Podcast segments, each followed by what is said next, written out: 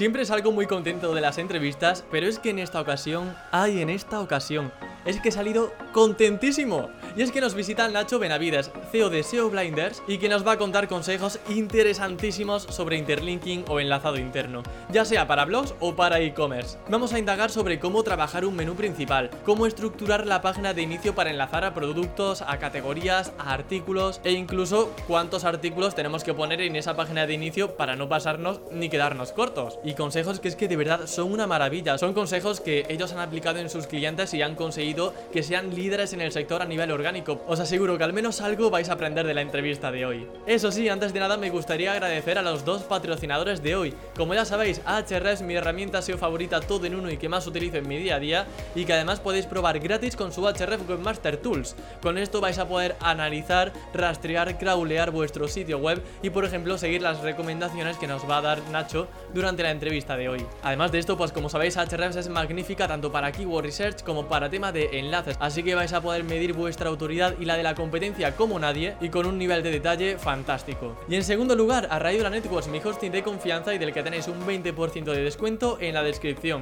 Si vas a crear un nuevo sitio, pues ya sabes que puedes aprovecharlo para que te salga más barato. Y ahora sí que sí, sin más dilación, doy paso a Nacho Benavides. Muy buenas Nacho, bienvenido al campamento web, ¿qué tal estás? Muy buen Emilio, muy bien, aquí por Almería ya. Recuperado del Seon de Beach, que estuvimos por ahí disfrutando, dándolo todo. sí, sí, todavía resacoso, pero sí.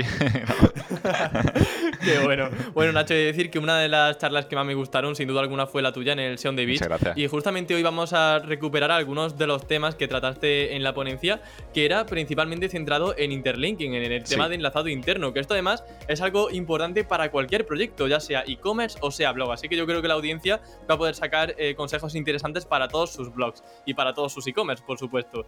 Sí, sí, Em, total. Por empezar eh, a entrar un poco en materia, Nacho, aquí vamos a saco a piñón ya con, lo de- con el tema de la materia SEO. Uno de los principales problemas que nos podemos encontrar a la hora de trabajar el enlazado interno es precisamente la falta de enlaces internos hacia URLs buenas. Pero claro, lo primero, Nacho, es saber qué consideramos URLs buenas para ser enlazadas a nivel interno, porque imagino que aquí habrá prioridades, ¿no? Es decir, claro, es es súper importante justo eso porque se- muchas veces se obvia decir, solo enlaza las URLs buenas ya, pero ¿qué son URLs buenas? Es decir, tenemos que, claro, hay luego URLs buenas más importantes y menos importantes, ¿vale? Quedémonos con esa base. Pero en general, una URL buena, eh, por lo menos lo que nosotros cuando hablamos de URLs buenas, hablamos de URLs que te interesa que estén en el índice de Google. Es decir, obviamente dará un 200, obviamente debe tener una index, obviamente tiene que tener un contenido, un producto que esté en stock, es decir, algo que a, a ti te interesa que eso se indexe. Eso es lo que consideramos URLs buenas. El, el- el problema sería que tengamos URLs buenas, es decir, URLs que nos interesen vender en el índice de Google, pero que no le estamos haciendo llegar autoridad. Razones y problemas mil, pero al final es eso, ¿no? Entonces, ¿cómo detectar, no? Es decir, al final, eh, eso sería en sí la URL buena. Y eso es lo que tendrías que tratar de detectar con herramientas tipo crawling, cualquier herramienta de crawling, pues tendrías que simplemente ir detectando, oye, pues mira, esta URL me dan un 200, son productos buenos o lo que sea, que están huérfanos, ¿no? Pues eso tendríamos que trabajar y Ajá. pasar autoridad. Claro, por ejemplo, un negocio se tendría que plantear si tiene un margen de beneficio muy alto en ese producto, si puede, si tiene un tráfico potencial eh, que sea interesante a nivel de monetización, ¿no? Es decir, esas son un poco las variables que también nos pueden hacer ver si una URL es buena o mala, sobre todo pensando igual en el negocio, ¿no? Claro, es que si pensando ya en el negocio, luego está que, vale, ok, una, a ti te interesaría aparecer en el índice de Google con esa URL de producto, pero esa URL de producto concretamente a ti es muy poco importante, porque no tiene mucho margen, porque lo que sea, es decir, pero sí que te interesa que esté. Aquí es donde empieza lo difícil. es decir, lo fácil, entre Sí. comillas, es que todas las URLs buenas reciban un enlace. ¿Vale? Vale, no tengo URL buenas sin enlace, es decir, todo, no hay nada huérfano. Lo difícil es que los productos, por ejemplo, si fuese, estamos hablando de productos que más te interesen, reciban más autoridad que los que menos te interesan. Pero una URL Claro. buena tiene que estar enlazada. Igual que una URL mala no tiene que estar enlazada. Lo que pasa es que la buena pues tiene que estar más veces. Y eso es donde empieza ahí el, el rizar el rizo. Eh, Claro, eh, vamos a poner el caso, luego hablaremos sobre cómo potenciar el enlazado interno de esas URLs que más nos interesan y que queremos que salgan en el índice de Google, que posicionen más que, que otras. Pero antes eh, hay un problema muy importante y es el tema de las URLs huérfanas, que es un concepto que a veces ni siquiera se menciona. Yo quería preguntarte, Nacho, ¿cómo detectamos URLs huérfanas? Que bueno, son básicamente URLs que no reciben enlaces internos y que por tanto pues eh, no tienen ni siquiera ese pequeño enlace, ese enlace ¿no? que mencionabas al principio. Exacto, exacto. Aquí es súper importante y muchas veces parece sencillo, pero no lo es tanto, porque al final tienes que entender que, por ejemplo, tú pasas mañana un screaming, un crawl, y no y y tú no estás pendiente de que pueden haber URL huérfanas y en ese crawl, como no hayas configurado ahora lo que te diré, no va a detener esa URL. Es decir, te, las comes, no existen para ti porque si no están en el screening. ¿Por qué? Entonces, tienes que tener muy en cuenta que si son huérfanas, eh, un screaming, un crawl normal que siga solamente enlaces, no va a llegar. Entonces, para detectarlas, tienes que cruzar ese mismo crawl con otra fuente de datos. Esa fuente de datos puede ser, por ejemplo, un sitemap, si lo tiene bien configurado, pueden ser los logs, puede ser en Analytics, puede ser en Ser Console. Tienen que ser herramientas que de, alguna manera tengan URLs eh, que potencialmente buenas. Lo normal que yo, nosotros siempre solemos hacer cruzamos logs, ¿vale? Porque al final algo que esté rastreado, 200, lo que sea, y Ser Console. Últimamente también lo estamos utilizando mucho. Algo que aparezca en Ser Console, pero que no tenga un enlace interno, también lo podemos considerar huérfano. Lo más eficiente, si tienes bien configurado un sitemap, lo que pasa es que eso es para, para, otro, para otro episodio total, si tienes bien configurado un sitemap y te asegura que ahí están el 100% de tus URLs buenas, pues ya es muy fácil la comparativa con un scripting, configura que siga los sitemaps y tiene incluso pestañitas de lo que esté y lo que no esté y así te lo sacaría muy rápido. Ajá. ¿Conoces algún tutorial? Porque claro, en podcast no nos podemos poner a decir técnicamente que, dónde hay que pinchar, cómo hay que hacerlo. No sé si conoces algún recurso interesante que pueda servirle a la audiencia y lo enlazamos en la descripción. Que tenga en mente no, pero luego buscamos algo y si lo encontramos lo ponemos. buscamos algo para que la gente pueda saber un poco el paso a paso, porque claro, es que en un podcast es inviable hacerlo, porque si no la gente... Claro, claro. Claro, la gente haciendo running y cayéndose de boca porque no, no, puede apuntar el paso a paso. exacto, exacto. Tranquilos que en la descripción lo vais a tener todo. Exacto. Eh, Nacho, dentro de las URLs malas entiendo que son URLs que no queremos indexar, ¿verdad? Es decir, em, URLs em, que no queremos que aparezcan en el índice de Google.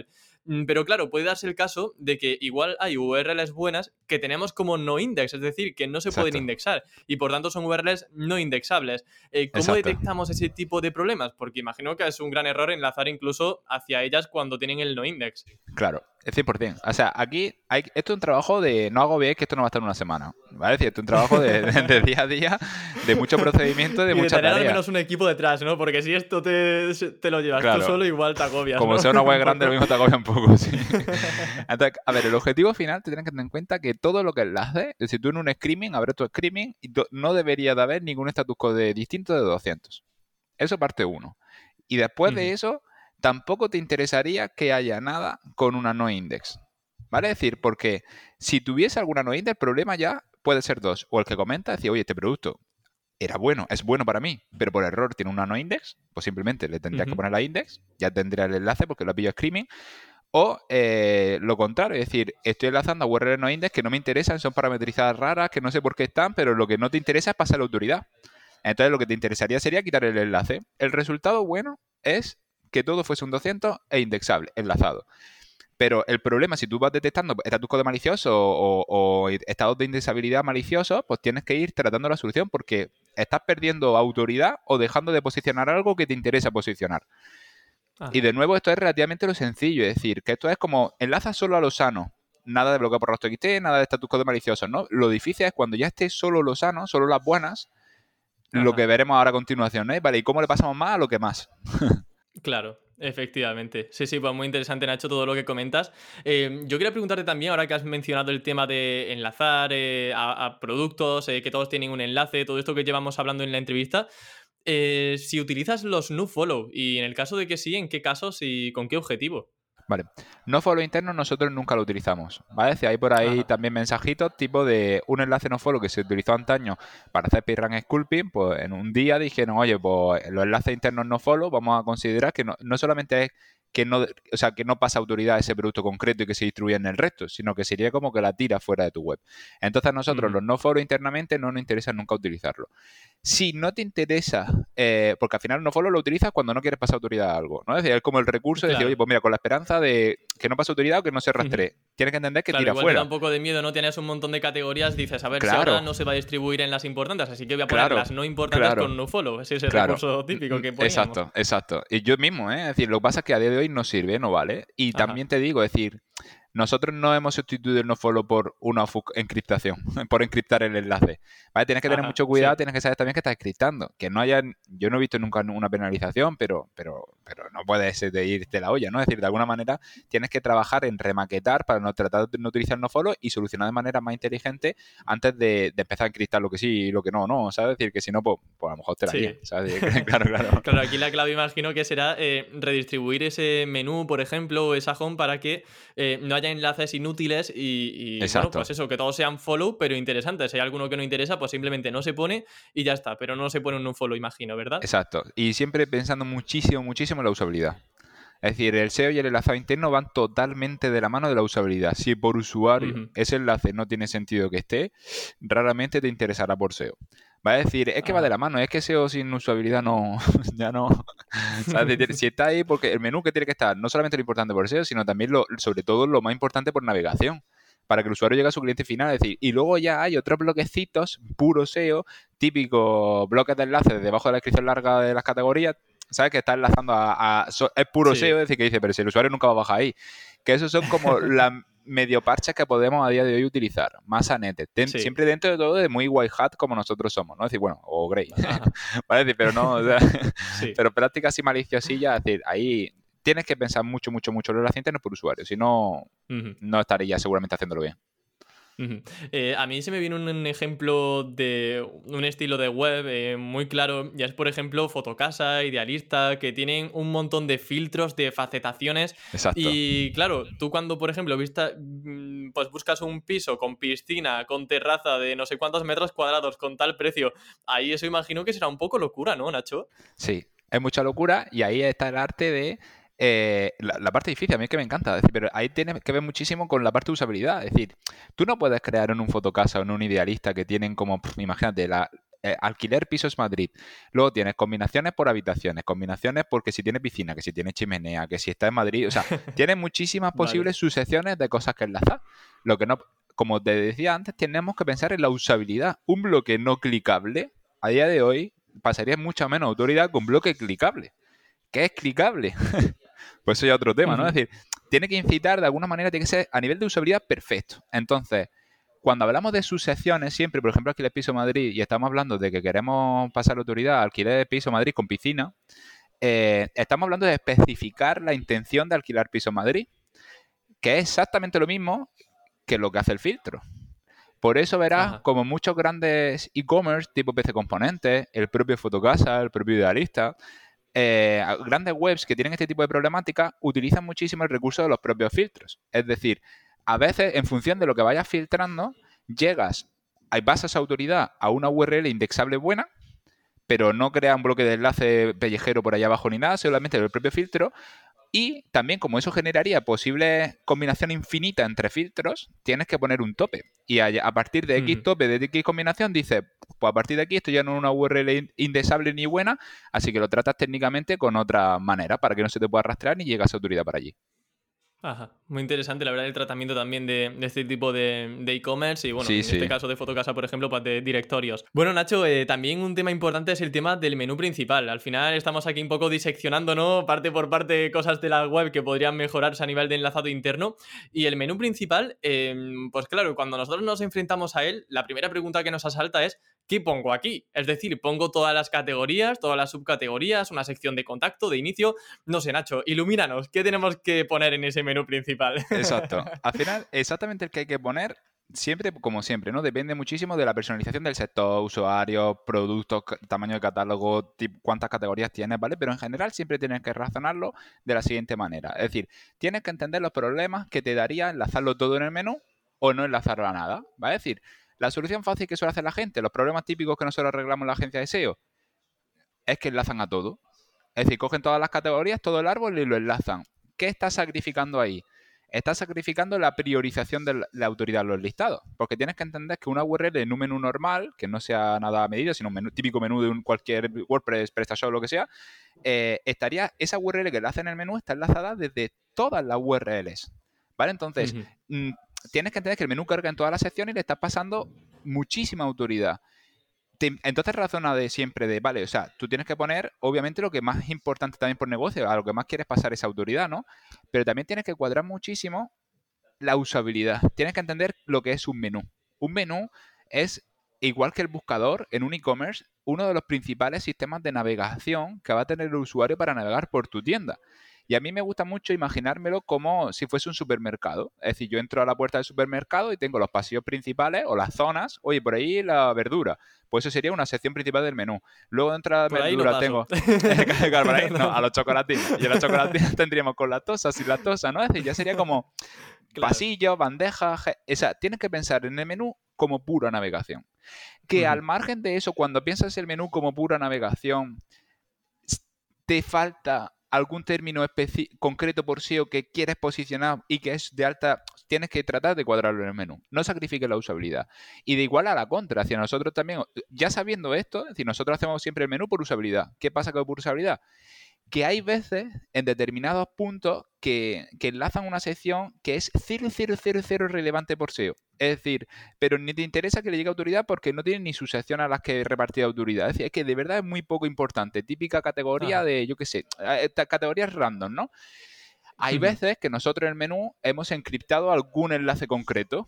No es para nada lo más común, ni es lo que más vaya a necesitar, y si no lo puedo hacer, no puede hacer un menú correcto, ni de lejos, ¿vale? pero hay veces que por afinar muchísimo algunos elementos del menú, nosotros pues simplemente lo hemos encriptado, ¿vale? Ya es un menú normal, se aprecia normal, pero uno de los elementos pues estaría encriptado.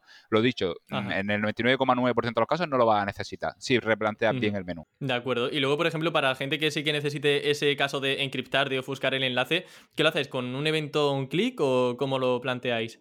Vale, nosotros aquí lo que siempre hacemos es como más o menos la cultura en España que siempre se ha metido, ¿vale? Que sería tener eh, un JavaScript al final que desencripte el enlace, ¿vale? Es decir, lo importante de cuando encripta al final es que tienes que entender que Google, aunque no sea un href, si tiene un trozo de URL, también puede ser que la rastree. Es más, si tiene un sitio de mucha autoridad, de todas formas la va a rastrear. Entonces, lo que te interesa con, ese, con esa encriptación es que Google no interprete ni pueda interpretar que ahí hay una ruta, no sea ni un enlace, ni una URL, ni nada, ¿no? Entonces, de alguna manera, lo que nosotros hacemos pues sería codificar todo el href entero, desde la primera etiqueta hasta el cierre. No queremos ni A, ni URL, ni href, nada que ponga nada de eso. Encriptarlo, en ese caso tendríamos una codificación en base 64 y lo que hacemos es que lo metemos en algún tipo de elemento HTML, ya sea un P, un spam o lo que sea, con una clase concreta. Esa clase concreta lo único que hace es que también tenemos un JavaScript, tenemos la raíz o en algún directorio dentro de la web, que lo que hace es que cuando detecta que un elemento se pincha que tiene esa clase, lo decodifica y convierte ese trozo de código en un enlace. ¿Qué es lo importante de aquí? Yo creo que Google no hace clics, ¿vale? decir, pero bueno, es decir, de alguna manera lo importante también, si quieres rizar el rizo, que Google no se pueda enterar, y esto es puro Greyhound tirando a hablar bastante, sería, coger el JavaScript que, hace esa función de desencriptar ese enlace con esa clase, ese trozo, lo tendría, se lo bloquearía a Google a través de RobotXT. Entonces Google nunca tendría la posibilidad de desencriptar eso si de verdad sigue el RobotXT, que entendemos todos que sí. Qué bueno. qué bueno, qué bueno, Nacho, madre mía. Las, las mentas pensantes, ¿eh? Aquí hay alma tirar un poquito, ¿eh, Nacho? un poco, es que somos del sur. bueno, es inevitable, ¿no? La magia del SEO también se nutre en mucha medida de esto. Exacto, sí, no existe. Bueno, Nacho, otro tema también importante para saber eh, un poco cómo distribuir esta autoridad de una web es el tema de la página de inicio, la home. Ya no tanto menú principal, sino ya el tema del meollo y lo importante es ese contenido. Porque claro, en un e-commerce, eh, obviamente, pues tenemos productos destacados, tenemos categorías destacadas, pero la pregunta, o incluso en un blog, pues tira también número de entradas, por ejemplo. Pero claro, nuestra pregunta aquí es cuántas ponemos, es decir, cuántos productos, cuántas entradas, hasta dónde podemos llegar. No sé si poner 100 productos, 10, 50. ¿Cómo determinamos ahí el valor correcto? todas. De, nuevo, con mucho sentido común, si estás escuchando esta, esta entrevista, ¿no? Tienes que entender que está muy personalizado al tamaño de tu web. Sobre todo eso, ¿vale? Al tamaño y al sistema de categorización que tú has hecho en tu web. Es decir, obviamente, si te estamos hablando de una web de 5 URLs, enlaza a las 5. Es decir, no tienes que trabajar el enlazado interno, ¿vale? Es decir, si es que ya la segunda es demasiado, a ver si la tercera no llega. Enlaza una que es a la otra, no, no, no te calientes. Luego tienes que de nuevo entender eh, lo que es una página de inicio y los problemas que supone que tú enlaces a algo, ¿vale? Entonces, ¿qué es una página de inicio? Tienes que entender que una página de inicio normalmente, en la grandísima mayoría de los casos, es la página más visitada tanto por los usuarios como por los propios navegadores. Como todos los crawlers, todos los crawlers que estén rastreando eh, tu site, al final eh, la gran mayoría de los enlaces externos de una web también lo tiene la propia home. porque si sale no sé qué, la home, ¿no? Entonces al final, todos, muchos caminos, la gran mayoría, conducen a la home, tanto externos como internos. Y a nivel de usabilidad igual, ¿no? Desde pincho en logo, acabo en la home, así como que siempre tiene la home a mano. Vale. Entonces tienes que entender que una home es muy importante también para esa usabilidad. Es por lo cual que es tan importante para es, esa usabilidad que, como pasa tanta gente, todo lo que tú pongas tiene un alto porcentaje de probabilidad de pillar un clic. Como eso es así, los, buscadores, Google, Bing, todos tienen que obviamente entender que lo que más clic el usuario pase, más importante es para ese negocio, más importante debe ser para ellos y consecuentemente posicionarlo mejor. Entonces, todo lo que tú enlaces en una home, entiende que es de lo que más autoridad va a recibir de la web excluyendo zonas con zonas sitewide, ¿vale? Es decir, zonas menú, zonas footer, y zonas que se repiten en, en toda la URL, excluye esos bloques de tu estrategia mental ahora mismo. Solamente céntrate, imagínate que no hay ni menú ni footer, solamente lo estático de la home. Vale. A partir de ahí empieza ahora el sistema de priorización. ¿Y aquí qué pasa?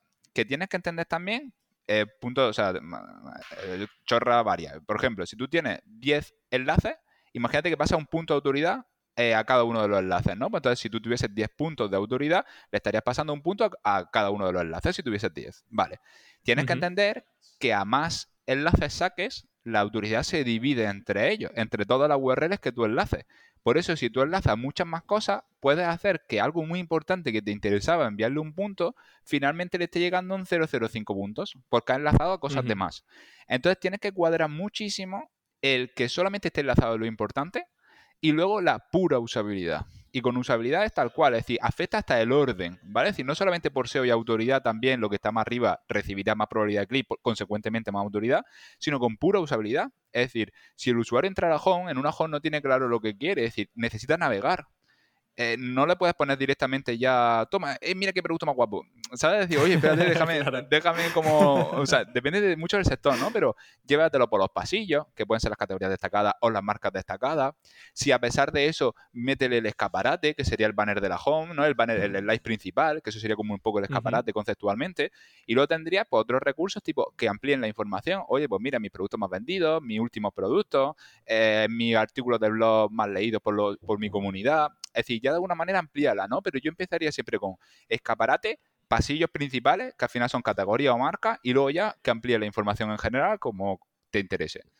¿Vale? Pero tienes que entender eso, que sacrifica mucho si enlaza de más. ¿Y cómo, exactamente cuál es el número?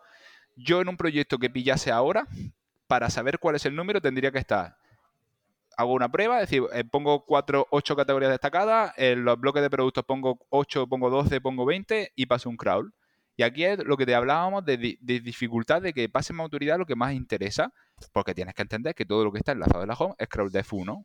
Y a partir de ahí se va construyendo el 2, el 3, el 4 y ese idílico 3 que querrías tener, te das cuenta que necesitas controlar súper bien lo que enlaces en la home para que luego esté el típico figura que te quiere imaginar de el 1 aquí, el 2 un poquito más grande, el 3 un poquito más grande, ¿no? Pero que, que ya no hayan 4, ni 5, ni 6 niveles de profundidad, ¿no? Afecta muchísimo lo que le hace la home. Y eso es prueba y error. Prueba a poner 12, pasa un crawl, bien, me ha mejorado, lo compara con el otro crawl, bien, pues venga, voy bien. O, me pasa con 12, tienen que ser 10, ¿vale? Es decir, y de alguna manera así hasta que lo deje perfectamente cuadrado. Y luego, Crawls, eh, por, por, continuar dando herramientas, ¿cuáles utilizas también para, esto? Imagino que quizá las anteriores también que habías mencionado. Sí, a ver, mítico Screaming, ¿vale? Es decir, y luego utilizo una que no he visto a casi nadie que la utilice, que a mí personalmente me encanta y nos da la vida, que es Jet Octopus. ¿Vale? De que al final es pues, crawl online, ¿vale? Es decir, que lo hace muy bien, puedes crear tus propias variables personalizadas, tipo, oye, me quiero crear una variable de si un producto, o sea, dame la URL de productos que tengan eh, menos de dos enlaces, porque para mí eso es un problema. Pues te lo creas como un KPI y directamente pone un problema medio. Y entonces directamente con cada crawl te dice, están aumentando, están desaumentando y, vas viendo que lo está haciendo bien. Otra, qué interesante eso. Sí, sí, sí, para automatizar también ese proceso. Exacto, sí, señor. exacto, exacto. Eh, muy interesante. Luego también, bueno, todo esto que decías de le sumo un punto, ahora 0,05 porque hay demasiados productos. Imagino que también la autoridad de la que parte una página web a nivel de enlazado, eh, bueno, de enlaces entrantes, es importante importante, ¿no? No es lo mismo quizá un, un proyecto que te trae cinco dominios entrantes que otro que lo han enlazado un montón de medios de comunicación, un montón de blogs. ¿Esto influye o no tanto? Totalmente. Es decir, tienes que entender lo que es la autoridad. Y la autoridad interna está repartiendo lo que te llega, de externamente, digamos, ¿no? Entonces, si a ti no te llega nada externo, no tienes que repartir casi. Es decir, verás que te costará mucho indexar cosas, posicionas cualquier cosa, porque Google no tiene caminos para llegar, ni tienes presupuesto de rastreo, ni tiene autoridad suficiente. Es decir, es que no entran ni en tu web. Está como todavía aislado. Si no tuviese ningún enlace ni ninguna mención de ningún sitio, sería imposible. No podrían acceder a tu web, ¿no? Si no tuviese ninguna mención global, aunque sea un enlace, pero sea una mención, tiene que tener un camino para llegar. Ya sea que Claro. envíes IMAP por ser console, lo que sea.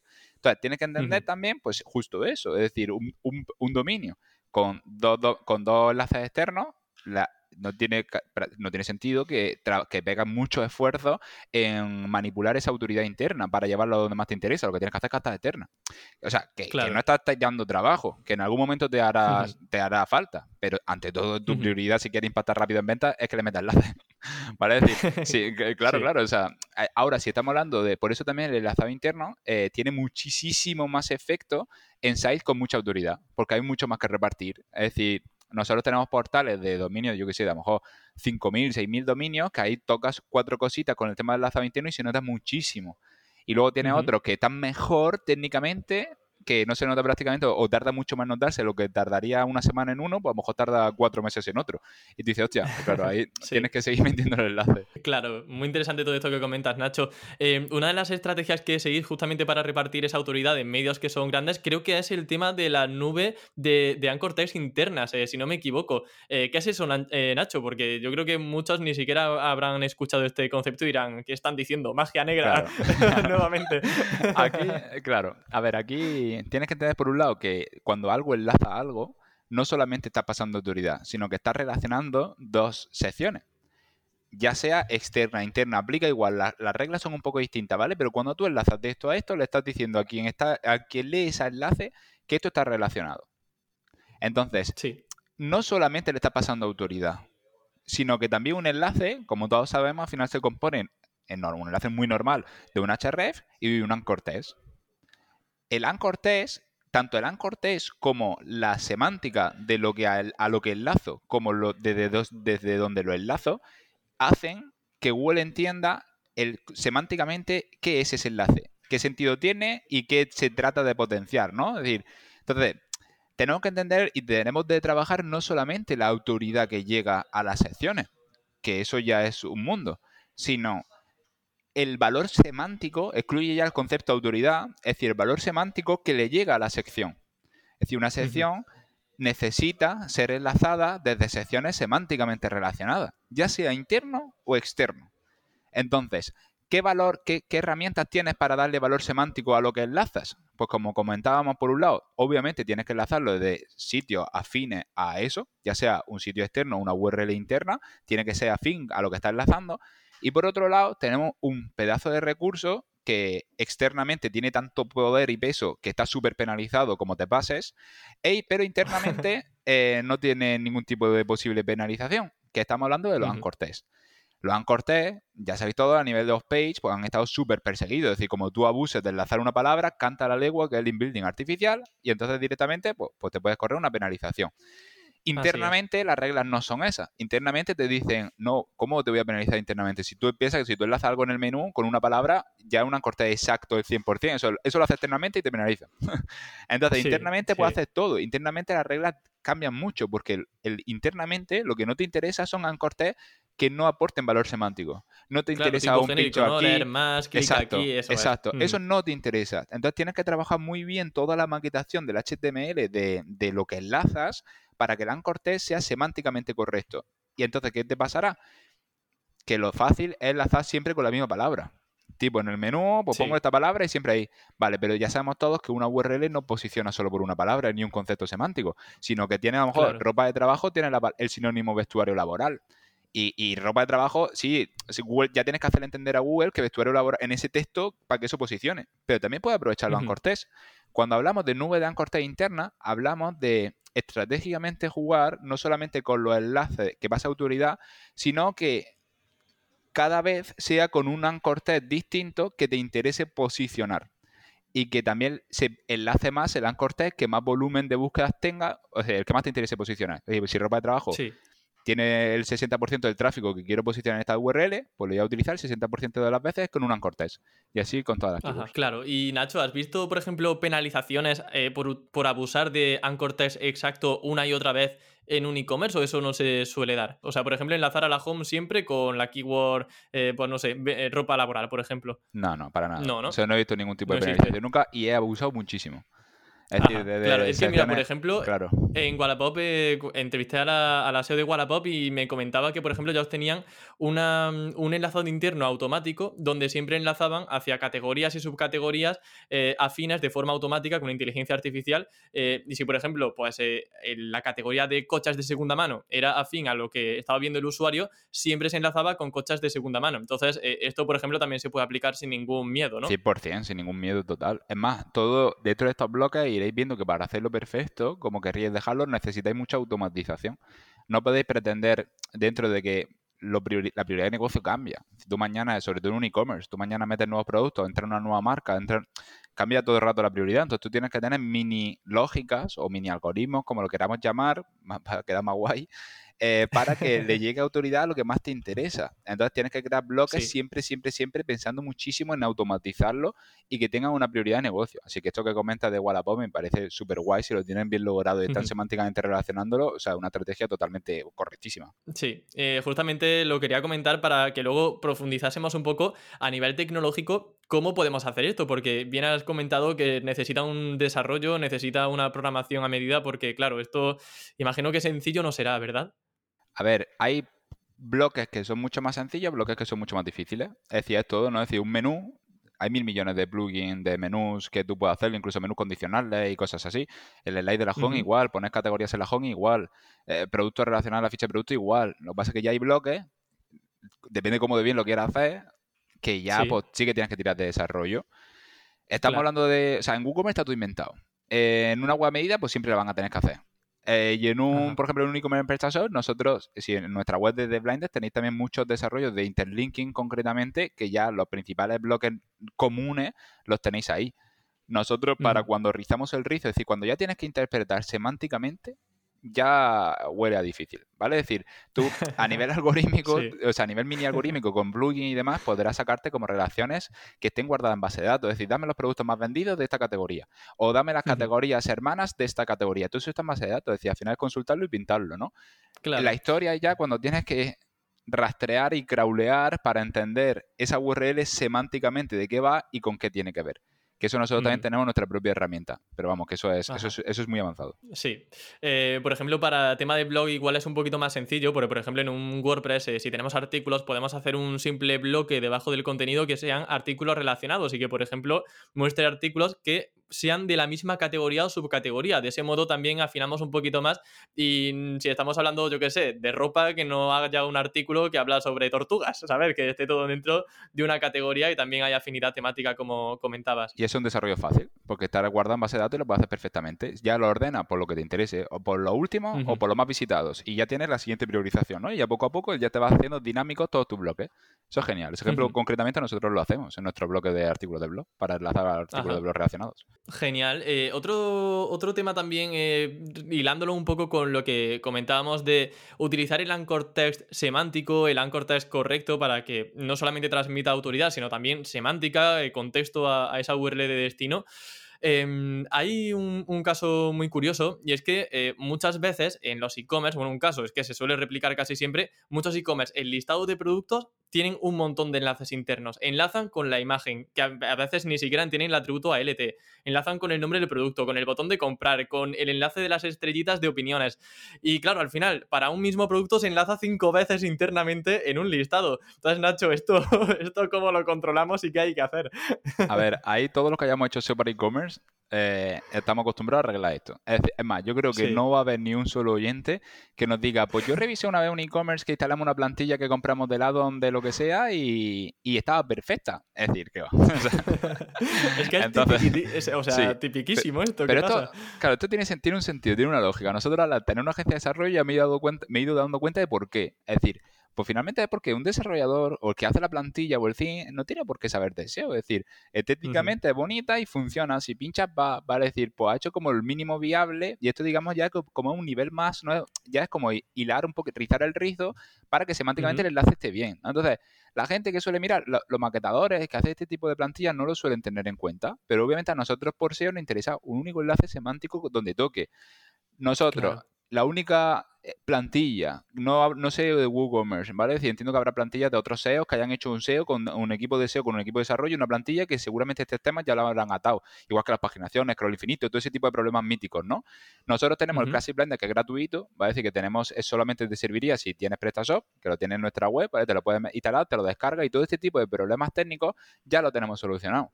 Entonces, todos los listados enlazan bien, no tienes paginaciones, lo único que pues, pues una versión gratuita eh, estándar que a partir de ahí pues tú tendrás que construir un poquito de maquetación para darle un poquito más de, dinamismo al fin. Sí, pues genial. Em, entonces imagino que nos tendríamos que quedar, por ejemplo, con eh, el nombre del producto como enlace o cómo lo gestionamos. A mí me gusta eh, normalmente aprovechar también la propia imagen, ¿vale? Es decir, por usabilidad también te interesará, es muy común que pinches encima de la imagen.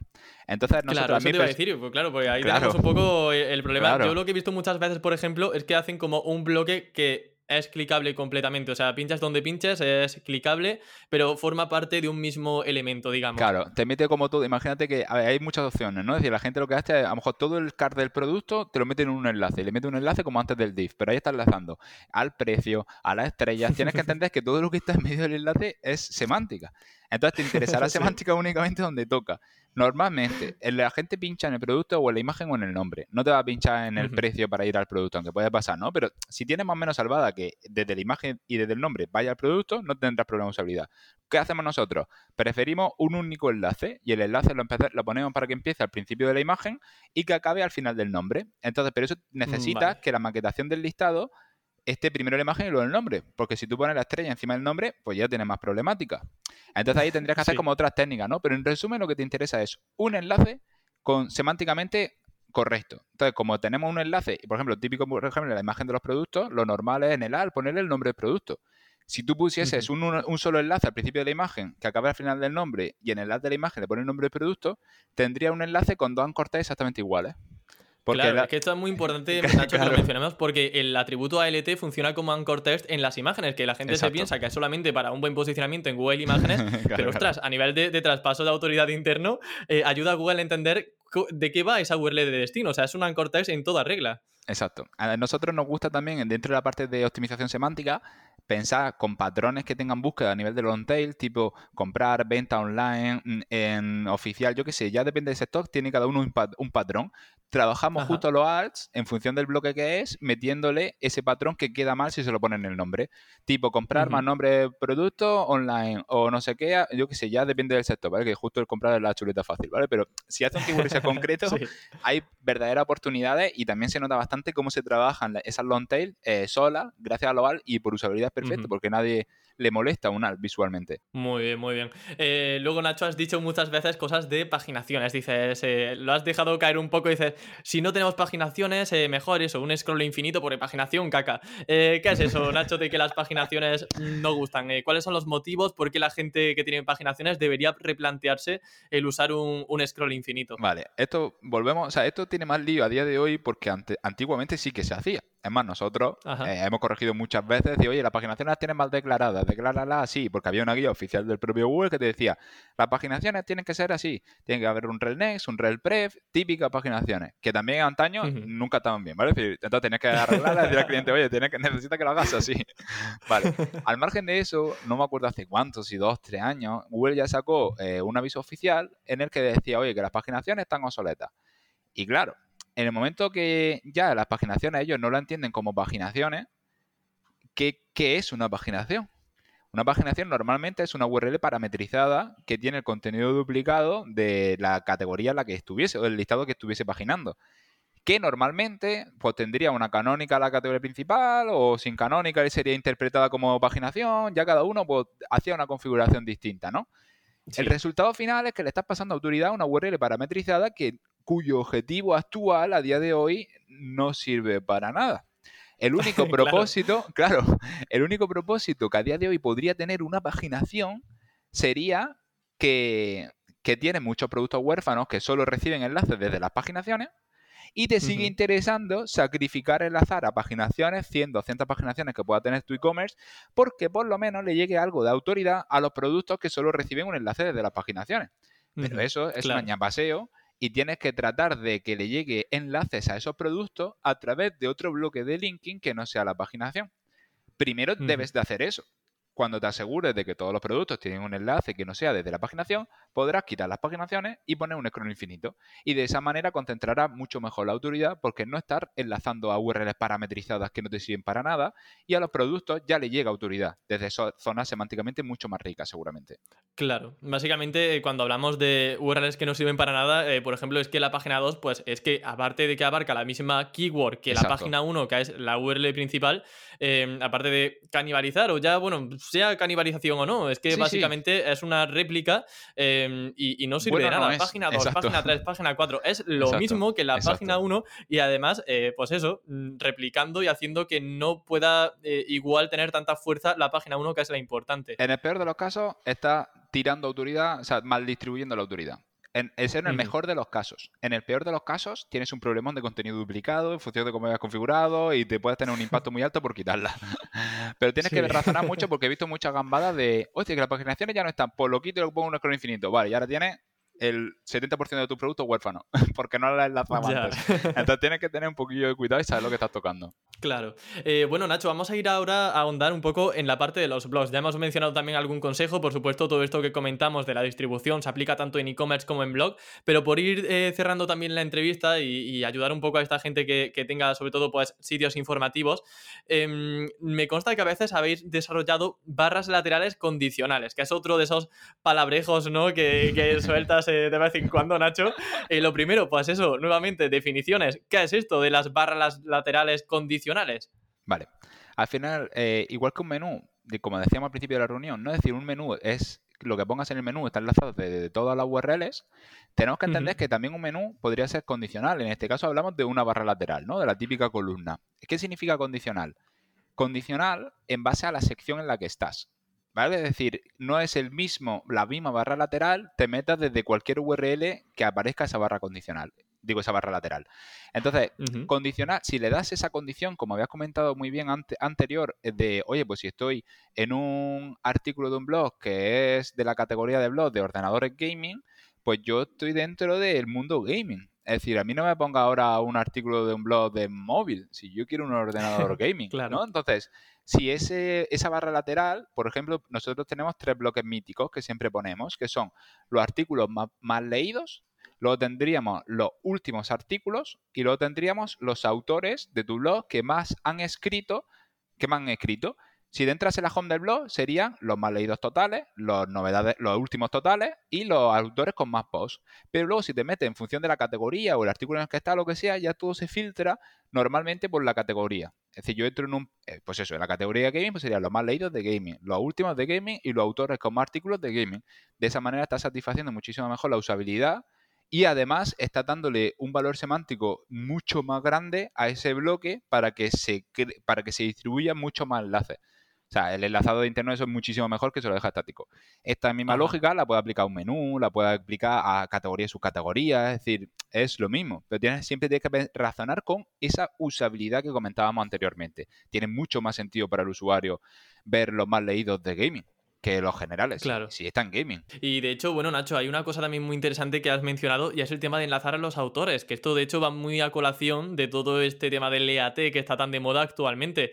Em, las fichas de autor, eh, yo por ejemplo anteriormente siempre las desindexaba, le ponía el no index porque digo, bueno, esta URL es basura, pero claro, ya viendo que cada autor puede ser una entidad en sí misma, que, puede tener fuerza y que para Google es interesante, eh, y bueno, incluso para el usuario, ya que estamos, ¿no? Para tener credibilidad de, la fuente y de la información que damos, em, me parece muy curioso y muy adecuado, muy pertinente para el momento actual, enlazar a cada autor y que cada autor tenga su ficha, porque yo, bueno, pues eso, en tu charla del Seon de Beach ya comenté que utilizabas fichas de autor, ¿no? Y son indexables. Exacto. Sí, a ver, nosotros somos súper pro EAT, lo tenemos claro desde hace años.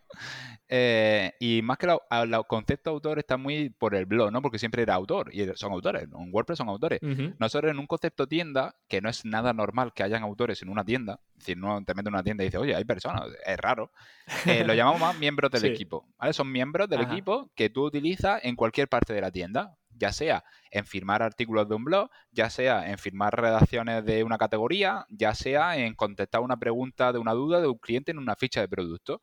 Esa página de autor eh, no solamente, como comentas, están dándole mucho más valor de expertise, de experiencia a donde esa persona sale, sino que también esa URL entera eh, es condicional en base a lo que ese miembro va tocando en la web. Entonces, lo que nosotros nos gusta hacer con los, miembros, con los autores, es trabajar, o sea, especializarlos. Decimos, oye, si estamos, por ejemplo, en una tienda de tecnología, decimos, vale, este es el especialista en móviles, este es el especialista en ordenadores, este es el especialista en gaming. Y esa persona va a aparecer con ese nombre, con ese enlace a esa URL de miembro, de autor, en la zona clave para que Google, algorítmicamente, con la relación de enlaces que hemos comentado antes y semántica, entienda que esa persona es más especialista de eso. Por lo cual, todo lo que firme esa persona se potenciará muchísimo más, sobre todo en sectores de Your Money Your Life, EAT, cualquier sistema que necesite como más fiabilidad del contenido. Buenísimo, Nacho, o sea, buenísimo. Qué pedazo de madre. Está quedando una entrevista, Nacho, que yo vamos. El día que nos veamos te invito a 40 cervezas si hace falta. Qué maravilla, Nacho. Qué maravilla. de verdad, de verdad. Mira, esto me recuerda mucho a The Wirecutter, eh, el blog de afiliados de Amazon de, The New York Times, que trabaja muy bien el tema del EAT. Y a mí eh, fue una de las cosas que, que vi que me impactó. Digo, ostras, tienen un autor para cada categoría. Y no solamente para cada categoría, sino que cada subcategoría a veces tenía un autor especializado. Por ejemplo, eh, había uno que solamente hablaba de auriculares. Y tú entrabas en su ficha de autor y todo el listado de artículos eran todo, todo, todo de mejores auriculares, auriculares Bluetooth, auriculares para no sé cuánto. Y digo, ostras, qué nivel despertáis, qué nivel de, concreción, ¿no? Eso tiene que ser maravilloso. Es maravilloso, puro. Lo único que, como todos hemos comentado también antes, es que todo relacionado. Lo que tú digas internamente en tu web puede ser mentira. Si eso se dice también fuera de tu web, en dominio importante que Google sabe que esa persona de verdad es especialista, está reafirmando muchísimo. Es decir, toda esta parte de glosar autores, si también eres capaz de llevártela a tu estrategia off-page, pegas unos subidones en todos los core updates que vais viendo, porque todos los core updates van en la línea de pues trabaja mejor contenido y gastas solo la guideline. Te meten en el guideline y dices, hostia, tienes que, tienes que vaya no también como pronunciado María, ¿eh? tienes que ir entendiendo. no, me río por eso, digo, las guidelines, que es lo más genérico. Claro, que, es súper genérico. Entonces, claro, baja eso a, a chicha, detalle y verás que trabajar los miembros y los autores bien trabajados te da unos resultados a día de hoy súper importantes, sobre todo en e-commerce, que es lo que más tocamos nosotros. Pues Nacho, vamos a acabar con un pepino de consejo, pepino para bien, y es el tema de integrar un blog dentro de un e-commerce. Eh, con esto vamos a rematar la faena, vamos súper bien. Porque claro, cuando nosotros creamos un blog de un e-commerce, a lo mejor decimos, venga, vamos a montar el, WordPress eh, paralelo a un WooCommerce, a un PrestaShop o lo que sea.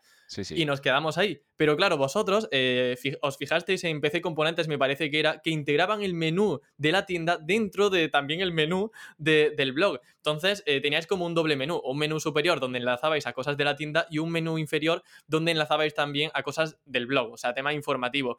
¿Cuál es el objetivo de hacer esta estrategia y qué resultados habéis tenido con esto? Vale muy buena pregunta, me parece, y muy buen consejo para terminar. Vale, de nuevo, volvemos, volvemos a lo de todo el rato, ¿no? Piensa en la usabilidad. El blog en WordPress te interesa a ti porque hay plugins y, y tienes el Joa y tienes todos los plugins de siempre para hacerlo, ¿vale? Pero si piensas solamente en usabilidad, no es nada bueno que tú estés en una web, que le pinche y te vayas como a otra web. Que normalmente es muy distinta. Es decir, que porque la cabecera no es la misma, o sea, a nivel de usabilidad ya hace agua. Normalmente también le pincha en el logo del blog y como es un blog va a la home del blog. Es decir, no, no puedes volver a la tienda, es muy difícil volver a la tienda. Entonces, como puede ser incluso frustrante el que no puedo volver. Y, comúnmente se pone la palabra tienda que de hecho es lo que nos interesa, que vuelvan para comprar, ¿sabes? Por una vez que quieren comprar, le llevamos al blog. no compras tú, sigue leyendo. que ser culto es importante. Claro. Entonces, normalmente los SEO abogamos mucho por instalar un blog, no es decir, por, por trabajar un blog concretamente, porque sabemos el potencial, los enlaces internos y todo lo que pueda suponer trabajar todo ese tráfico informativo mucho más sencillo para esa parte de la transaccional, pero luego fallamos en la parte de usabilidad e implementación técnica. Usabilidad, por lo que te he comentado, son webs distintas. sea, y no es, difícil, no es fácil llegar trabajando como PC componente, como nosotros tenemos nuestro módulo del blog, como lo habéis visto en la charla de Pro Laboral o, cualquiera de... O sea, el módulo está incluido, está incluso en TheBlind.com, o sea, que lo puede comprar cualquiera. Eh, si trabaja la cabecera de la tienda encima y la cabecera del blog debajo y eres capaz de hacerlo muy bien por usabilidad, que fue lo que me fascinó de PC Componentes, piensa que desde el blog el usuario tiene el buscador de la tienda, el menú de la tienda. Todas las URLs que tú y muy importantes para ti de la tienda reciben autoridad desde cualquier URL del blog. Al margen de eso, ya el logo va a la tienda, el breadcrumb, el blog cuelga de la tienda, es decir, se entiende que el blog es una parte de la tienda y apoya en autoridad este, interna eh, a nivel en automático y total a esa tienda, aunque no ponga ningún enlace contextual. Si ya riza el rizo y en medio del post pones carruseles de productos porque están en el mismo CMS, etc, etc pues ya eso es súper. Pero mm, vamos, o sea, integra el blog en el mismo CMS en el que estés trabajando, seguramente te interesará muchísimo más que, que, tener dos CMS, que también lo he hecho, por ejemplo, PrestaShop y WordPress, y arreglar técnicamente el WordPress muchísimo para que ponga la cabecera de la tienda, que el breadcrumb cuelgue de la tienda, es muchas más horas de desarrollo arreglar eso que tratar de instalarlo y documentarlo en el mismo CMS. Efectivamente. sí, sí, sí. Bueno, Nacho, pues eh, lo dicho, la entrevista termina aquí. La verdad que ha sido un lujazo tenerte en Campamento Web. Que bueno, ahora es Campamento Web Summertime, que es lo mismo, pero veraniego, ¿sabes? es lo mismo, pero tiene un nombre más chulo. y, Nacho, de, verdad, ha sido genial. Yo creo que es difícil que alguien no haya aprendido al menos una cosita con la entrevista de hoy, porque es que tienes un nivel de conocimiento y, un desparpajo y una simpatía, Nacho, que es que es un placer, la verdad, traerte al podcast y yo creo que se ha transmitido mucho. Así que Muchas gracias, de verdad. A ti, un placer también estar por aquí y todo el mundo que nos escuche que me haya aprendido algo, con eso ya vamos, con la lección más que suficiente. O sea, muchísimas gracias por llamarme, Emilio. Estamos en contacto. Genial, Nacho. Un abrazo. Chao.